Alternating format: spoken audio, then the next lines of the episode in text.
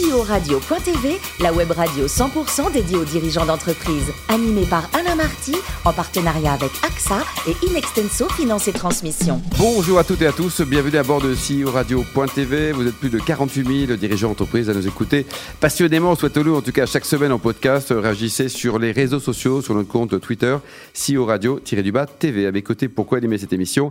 Yann Jaffozou, directeur de la gestion privée direct d'AXA France. Bonjour Yann. Bonjour Alain. Et Marc Sabaté, directeur associé directeur général d'Inexenso Finance et Transmission. Bonjour Marc. Aujourd'hui, on reçoit Sébastien Levy, le président de Intermédical Group. Bonjour Sébastien. Bonjour à tous. Alors vous êtes né dans la plus belle ville du monde, Toulon, en 1975, diplômé en management, et vous avez rejoint l'entreprise familiale en 1998. Au départ, c'était pour un remplacement, un congé maternité, c'est ça? C'est ça, oui. Après mes études, donc euh, mon père m'a proposé de, de remplacer une, une, personne en congé maternité. Et j'y suis jamais parti. voilà. Et vous avez racheté la boîte à votre papa en 2004, c'est ça? Donc en fait, voilà, au début j'ai remplacé, après petit à petit j'ai pris des, des, responsabilités et euh, le, le, marché m'intéressait, les voyages, beaucoup de voyages en, en, Afrique au départ. Et petit à petit, ben, mon père essayait de, de vendre la société et j'ai proposé de, de, lui racheter. De, de développer la, la Et ça, c'était en 2004. En 2004, il y avait combien de collaborateurs, Sébastien, et quel chiffre d'affaires à peu près quoi?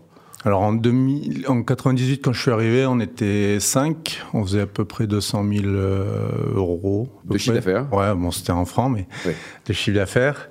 En 2004, j'ai plus trop les chiffres, mais on, a, on, avait commencé à se développer. On devait être euh, 7 ou 8. Et aujourd'hui, vous êtes combien? Aujourd'hui, on est à peu près 150 euh, pour 200 millions à peu près de, de chiffre d'affaires. Ouais. On est passé de 200 000 francs à 200 millions. Voilà. C'est pas mal comme progression. Euh, les différents métiers, donc, de, vous avez plusieurs activités, Sébastien. Ouais, donc nous, on travaille dans la distribution de médicaments. Donc au départ, euh, de l'export. Ensuite, on s'est développé sur la répartition et on fait de l'import aussi. Donc tout ce qui touche au médical, ce qu'on peut trouver en pharmacie, donc ça va du, euh, du psychotrope, euh, aspirine, au pansement, euh, crème de beauté, voilà. Et tous les stocks, parce que la logistique dans votre métier, c'est un, un, point clé, je suppose, Sébastien? À nous, c'est vraiment de la logistique. C'est euh, on achète, on stocke euh, dans des bonnes conditions, climatisé, chauffé, et ensuite on, on distribue euh, le plus rapidement possible à nos clients. Vous êtes resté fidèle à Toulon, vous avez euh, pas mal de business dans le, dans le, sud de la France? On est assez bien implanté dans le sud de la France, mais on est présent à peu près dans toute la France, Metz, Paris, euh, près de Lyon. Là, on va ouvrir un entrepôt sur, euh, sur Nantes, on a un près d'Agen. Et on a aussi une, une, filiale en Angleterre et euh, une participation dans une société sur euh, Milan. Très bien. Yann, beau parcours aussi oui, comment vous vous positionnez par rapport euh, aux gros acteurs du marché, aux répartiteurs comme, euh, comme Pharmagest par exemple? Alors, Pharmagest ne sont pas des répartiteurs. OCP peut-être OCP, voilà. OCP, OCP ouais. on n'est plus concurrent avec euh, OCP. Ben, on, on prend le contre-pied, c'est-à-dire qu'en fait, eux, ce sont des grosses structures avec peu de, de relations humaines. Euh, nous, on est là pour, en tant que partenaire. Moi, toute ma société s'est développée sur la relation humaine avec, mes différents collaborateurs. On fait la même chose avec nos clients et nos fournisseurs, c'est-à-dire qu'on essaye de, développer une relation durable avec énormément de transparence, euh, de la confiance, du respect et travailler ensemble et non pas l'un contre l'autre. Mmh. Donc c'est assez facile quand vous êtes à, à, côté de groupes qui font des milliards, des, des milliards de chiffres d'affaires, ouais. qui sont des, des, des, centaines de milliers de, de personnes. Donc c'est nous on se positionne différemment. On n'est pas là pour les concurrencer. On amène un service différent. Euh, il y a des certains services on peut pas on peut pas les battre. On n'a pas la même puissance. Par contre, ce qui concerne le relationnel et la, la transparence et les échanges, là on, on est du côté ben, un peu boîte familiale. Oui que, que, les clients apprécient. Quoi.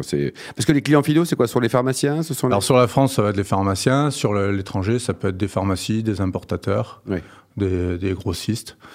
Donc euh, oui, les clients apprécient parce qu'aujourd'hui, euh, le, le, business euh, peut être plus ou moins difficile. Les, le relationnel et le long terme où on, on prend confiance et qu'on sait qu'on peut travailler en donnant-donnant, bah, ça, paie, ça paie sur le long terme. Oui, c'est ça. Quoi. Yann?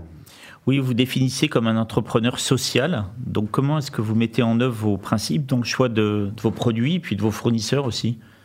Alors, les produits, c'est compliqué.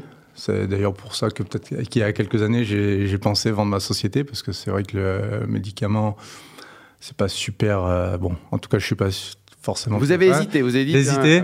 Il y a combien de temps Il y a, il y a deux, trois ans là où j'ai, ouais, j'avais passé un cap et je, j'avais besoin de sens dans ce que je faisais. Donc par contre, euh, comme je le disais, j'ai toujours travaillé beaucoup sur l'humain tous mes développements de société, j'ai jamais fait de croissance externe. C'est à travers des rencontres, des personnes sur qui j'ai pu miser, j'ai pu développer des structures et là. Donc en fait, j'ai continué à travailler sur ce, thème-là, donc que ce soit avec mes, mes collaborateurs, mes, clients, mes fournisseurs aussi. Et derrière, euh, on essaye de travailler euh, sur un mode, nouveau mode d'entreprise avec énormément de RSE, beaucoup de, dons. Donc on essaye de faire des, dons à des associations. Je suis suis assez euh, présent dans pas mal d'associations.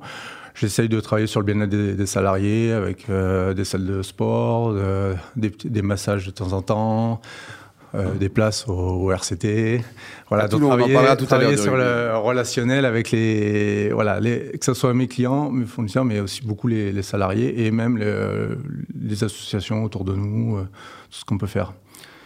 Donc changer un peu le modèle qui est de faire du business pour gagner de l'argent moi, j'avais eu la chance de réussir, donc j'ai passé ce cap et aujourd'hui, j'avais besoin de faire du business pour aussi faire autre chose, faire, essayer de faire du, bien autour de, de nous. Et voilà, je travaille beaucoup sur le modèle d'entreprise euh, libérée, intelligence collective.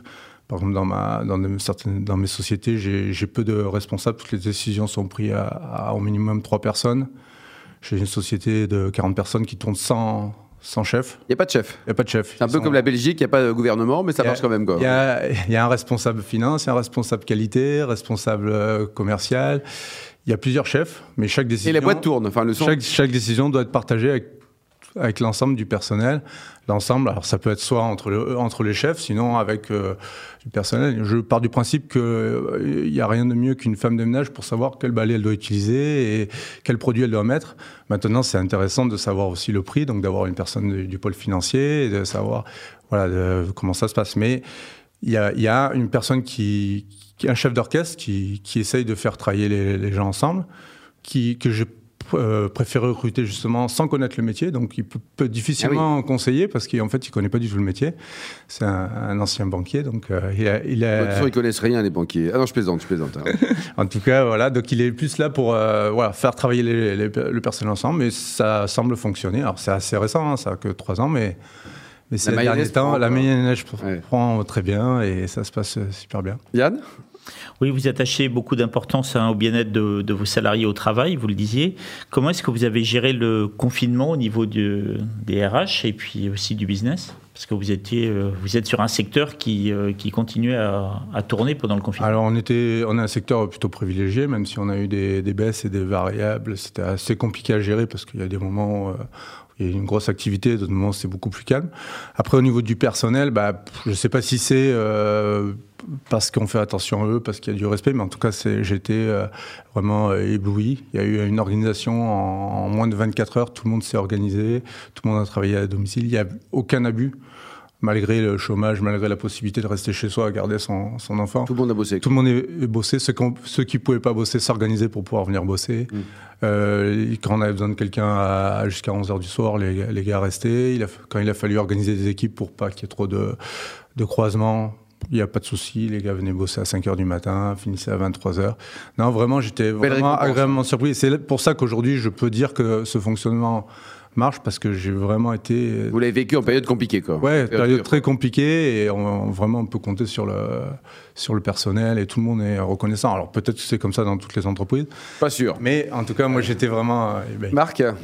Oui, bah, c'est comme ça chez vous, hein, Inextenso, ils sont tous contents de venir bosser, non? Ah bah, Tout le monde ah travaille, euh, que ce soit en Un peu comme chez AXA, Yann, hein. euh, tout le monde travaille.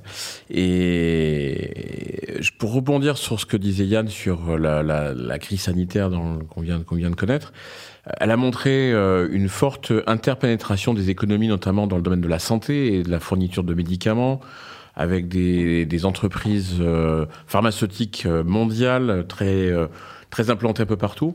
Quel regard vous portez sur les difficultés d'approvisionnement, de, logistique, de, livraison de médicaments qu'on a pu voir dans le monde entier, la question des masques, etc. Quel, est le rôle d'un répartiteur comme le vôtre dans cette économie de la santé aujourd'hui? Alors nous, on, le subit. Hein. De toute façon, on n'est pas trop euh, acteur sur les stratégies des laboratoires. Moi, le regard, c'est plus un regard général, c'est-à-dire que je pense que comme je le disais, aujourd'hui, il faut qu'on soit prêt à, à faire l'effort. Moi, par exemple, je suis prêt à payer un peu plus cher mes salariés, à leur donner un peu de bien-être. En échange, ils me le rendent très bien. Je pense que, que si nous, en tant qu'êtres humains, on est prêt à payer un petit peu plus cher nos médicaments, un petit peu plus cher nos tomates, eh ben, peut-être qu'on pourra les, produire, euh... les produire localement. Donc, euh, être moins dans, dans ce, cette période où, de difficulté où on se retrouve. On de se dépendance. Dépendant de, voilà, donc je pense que c'est plus une, une vision globale qu'il faut remettre en question et un marché. Après, les laboratoires, ils sont pas, ils font pas pire que que des producteurs de tomates, ils font comme tout le monde, c'est-à-dire qu'ils vont au moins cher. Mmh. Le moins cher aujourd'hui, c'est dans des pays peut-être euh, du tiers-monde. Bon, bah, moi, je pense qu'il faut revoir un petit peu le, le modèle, parce qu'on a besoin aussi de ces pays pour produire certains produits, mais il y a des produits qu'on peut produire localement. Et c'est vrai que le, le masque, c'était un peu, un peu n'importe quoi, ouais. C'était la question des masques. On était vraiment présent. Est-ce qu'il en faut, est-ce qu'il en faut pas, et où sont les masques C'était, c'était, c'était euh, juste hallucinant et très compliqué à gérer, nous qui étions au milieu, parce qu'en fait, au départ, pour des raisons éthiques, on, moi je voulais pas trop rentrer dans ce milieu de spéculation sur les masques. Oui. Toutes les, deux, toutes les demi-journées, euh, le masque prenait une. Une inflation, l'inflation. voilà, 50 centimes et vous pouviez gagner, euh, vous pouviez trois, vendre trois fois le prix du masque. Mais au bout d'un moment, j'étais obligé de, de m'y mettre parce que euh, quand vous avez 10 personnes d'un côté qui vous appellent, bah, euh, deux mois, trouve-moi des masques, et cinq autres ou dix autres qui vous proposent des masques, ben, à un moment, vous êtes euh, au milieu, ben, vous commencez à le faire.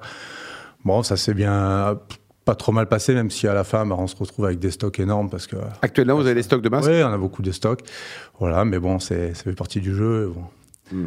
Hmm. J'espère ne pas avoir à les vendre. Maintenant, bien sûr, c'est en tout cas. Marc oui, vous avez évoqué tout à l'heure la croissance très forte de l'activité de votre société depuis que vous l'avez reprise euh, en 2004. Comment, comment on finance ce développement et, question subsidiaire, est-ce que euh, dans vos stratégies, euh, euh, et vous l'avez évoqué, la cession de l'entreprise est une, quelque, chose, quelque chose auquel vous réfléchissez et éventuellement l'association, on parlait d'entreprise libérée, l'association de vos salariés à votre capital alors, la cession de l'entreprise, j'y ai pensé il y a quelques années par manque de sens. Aujourd'hui, non, c'est plus d'actualité. Euh, intégrer salariés, on, a, on a mis en place cette année l'intéressement.